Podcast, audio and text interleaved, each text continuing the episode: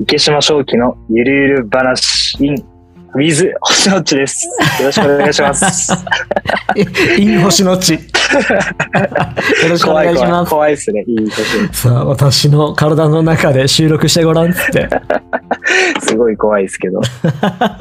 どうもはいよろしくお願いします。はい、よろししくお願いします。星野です。くお願いします。池島です。もう久々だね。お久しぶりです。元気だった元気です。おー、今は神奈川まあ神奈川ですね。帰ったの4月にはい戻ってきました。はーい、お帰りなさい。関た東だいまへ。です。はい。奄美でも楽しく生活しておりましたそうですね。もう人一倍奄美にあの長くいました。どのくらいいた の軽く4ヶ月、おー3ヶ月か。すごいな。一回星野さんともお会いしました。奄美でね。いや、こっちでも、関どっ東ちででも。も。あれ、関東でもあ、あったわ。関東 そうだ。この前、 1ヶ月前ぐらいだ。ねですねなんかすごく昔のことのような気がする。 予備校のね、大々卒業生たちが集まって、はいはい。はい、軽い同窓会でしたね。そうですね。まあ、僕の代一人だったんで、来年。あれ、定期的にやってるんですか一応1年に1回やれたらと思ってやってる。あの時期に。あ3月ぐらいね、みんなが卒業して、はいはい決まった頃。ーえー、今までも何回かやってたってことそうそうそうそあ、そうなんですう。うん、過去2回やってるんじゃないかな。ああ、けど2回。う毎年やってるわけではない。ーん。でも、ああいうのがあるといいよね。結局、やっぱ奄美同士のつながりって強いじゃないはいはいはい。で、先輩に助けてもらうことなんかも多くなってくると思うんだけど、うーん。うん。右島を先輩なんか頼ったりしてたえっ、と、予備校のってことですかあ、そうそう、とか、高校の。うーん、先輩か。あんまないか。あんまないかもですね。うー。うんん。じゃあ今後ね、うまいこと繋がって、頼れる時には頼って、お金がない時には飯を食わしてもらって。そうですね。うん。な意外と島のうん。先輩とかはあまりないですね。こあ、のもつながりという繋がかん。ないのか。そうですね。本当に全然ないですね。部活ぐらいです。おー。野球部。うん野球部ですね。まあ今後、繋がりは意識していけたらいいなってよく思うのよ。はいはい。頼りになるものが少なくなっていく時代、はい、人のつながりが非常に貴重だなと、はい、おじいちゃんみたいなことを言い始めましたけど、あーそれは感じますね、す ごい。僕も感じます。ね、縁に囲まれて生きていきましょうと。宗教チッ ク。すごい宗教じゃないですか、ね。ごめん なさい。とはいえね、宗教も結局は人の知恵の集積だと思うので、はいはい。あの、意外とね、参考になることも多いと思うよ。そうですね。はい。じゃあ、それはそれで置いといて、はい。はい。今回、はい本をね、えー池島が読んできてくれて、そうですね。うん。なりわいを作る人生を盗まれない働き方っていう本を読んできました。はい、作者の方は、うん。伊藤洋二さんですかうんうんう洋ん二さん。だね。幼児じゃないのかな。うん。あ、全然違いました。伊藤博士って伊藤博 士だ。よかった、読み方書いてありますね。伊藤博士さん、伊藤さん。丸亀市出身ってことはこれ、あれですかね。丸亀製麺の丸亀ですか。そうかもしれないね。香川ってこえー香川です、香川です。と。へえ。丸亀大好きなんですよ、僕。わかる。超わかる。本当に週8行くぐらいです。何食7べじゃなるくて、釜玉かとろ玉です。あ、あったかい方そうですね。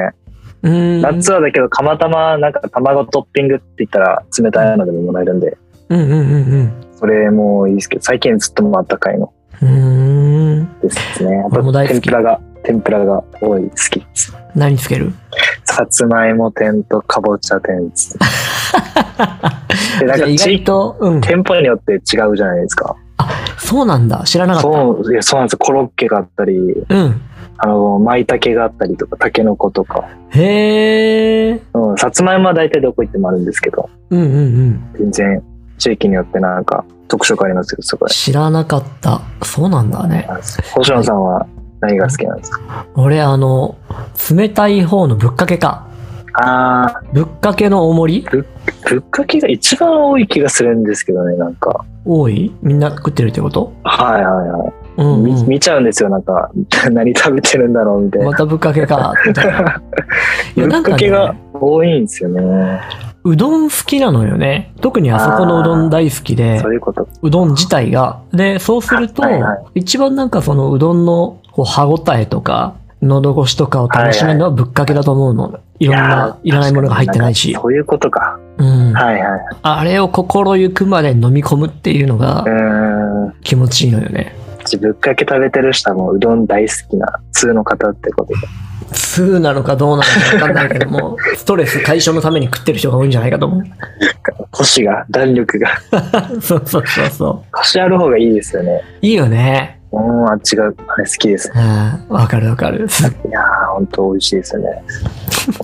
全然違う話だった。 うどん専門家みたいな。はい、ゆるゆる話ですからね。いろんな話に飛んでまいりましょうと。そう。でもそこのね、なりわいを作るっていうのをちょうど読んでもらったんだけど、はいはい。うん、おすすめなったんですよ。はい。私的に。ですね。竹島は読めたらいいだろうなと思ってて。うん。はいで、これからちょうど就活なんかも始まる時期じゃんね。はい。はい。で、まあ、やる年代になったので、やるかーって言って就活始めていくと、結構大変なことになることが多いなと思っててさ。はい。で、就職活動をして企業に就職するっていうのは、やっぱり選択肢の一つであって、で、他の選択肢もある程度知った上で、とはいえ、企業に就職する方が自分の場合、今回に関しては目的に沿うだろうっていうので選んでもらうんだったらいいんだけど、はい。なので、まあ、横のね、他の選択肢っていうものも知っといてもらえたらいいなと思ったので、はい。ちょっはとい。読んでいただきました。おすすめさせていただきました。今まで読んだことのないジャンルの本だったので、そうなまんだ。だちょっとあれですね、5章あるうちの2章しかうん。読めてないんですけど、じっくりね、読んでまいりましょう。今回は前半部分だけということで。承知しました。実際、読んでみてどんな印象うーん、なんか全体的に言うと、うん。自分自身も経験あるというか、なんか身近なものというか、うん。一度なんか考えたことあるうんうん。内容ですね。まあ、例えば、2章の部分では、はい。ローリスク、ローリターンでうん。仕事を始めるだとか、なんか身近なものからこう、なんか意外と資金はいらないよみたいなうん。話もあって、まあ、いろいろ自分もやりたいことがある中で、うんよくそれは考えるので、まあ例えば300万円出してはい。店舗を構えるとかお店を出すのが、まあ大体多いと思うんですけど、うんうんまあ、。この本にも書いてあったように友達のお家を借りたりだとかうん。お手伝いする代わりにお家を泊めてもらうとかうんうん。あとそこでお店をやらせてもらうっていう風に書かれてて確かに今自分がちょっとやっていることとも共通するところもあるなっていう部分もあって飲み込みやすいっていうかうーん。すごい面白いなって思いましたね。なるほどね。池島もともと自分でもいろいろとアルバイト的な働き方じゃないお金の稼ぎ方もしてたっけね。そうですね趣味そうだよでねカメラ、はいうんやってて、今ミュージックビデオ作ったりとかね。ちょこちょこそうそう。なので、いわゆる労働力だけ、時間の切り売りしてお金を稼ぐ以外のはい稼ぎ方なんかも自分のスキルを高めてとか企画そうしですねてとかっていうのをやってたから、共感できるところ多かったんじゃないかなと思う。そうですね。うんアルバイトとかしててもやっぱり限界があるというかうん。やっぱ一日頑張っても1万円ちょっととかになってくるので、うん。やっぱ何か自分でスキル持った方が今後も役に立つし、自分のうん責任も持ってるし、やりがいは感じられるのかなっていうのはありましたよね。なりわいっていう意味も聞いたことはあるんですけど、そんな調べたこととかもなかったので、うん。調べてみたら生活をと仕事を両立させるというか生活を立てるための仕事自分の生活を充実させることっていうふうに書いててうん。自分の体力とかうん。お金を消費して働くことがまあ当たり前ではないというか他にも選択肢があるっていうのはやっぱ気づかされました。そうだよね。最低限生きていくために必要なものをどうやって稼ぐかっていう考え方だと思うんだけど、うん、そのあたり知っておけると面白そうだなと思っております。さて、はいそしたらじゃあ、次回読んだ話をじっくりとまとめてご解説いただきましょうか。わかりました。じっくりと。はい。意外とね、いろんな話に飛んでしまっていた ので。そうです。すぐ飛んじゃうんですよ。はい。では、一旦この辺りで区切って、次回、えっ、と、本のタイトルをもう一回お願いします。なりわいを作る人生を盗まれない働き方です。はい。伊藤博伊さん。藤博さんですね。はい。こちらの解説を聞かせていただきましょう。それじゃあまた次回。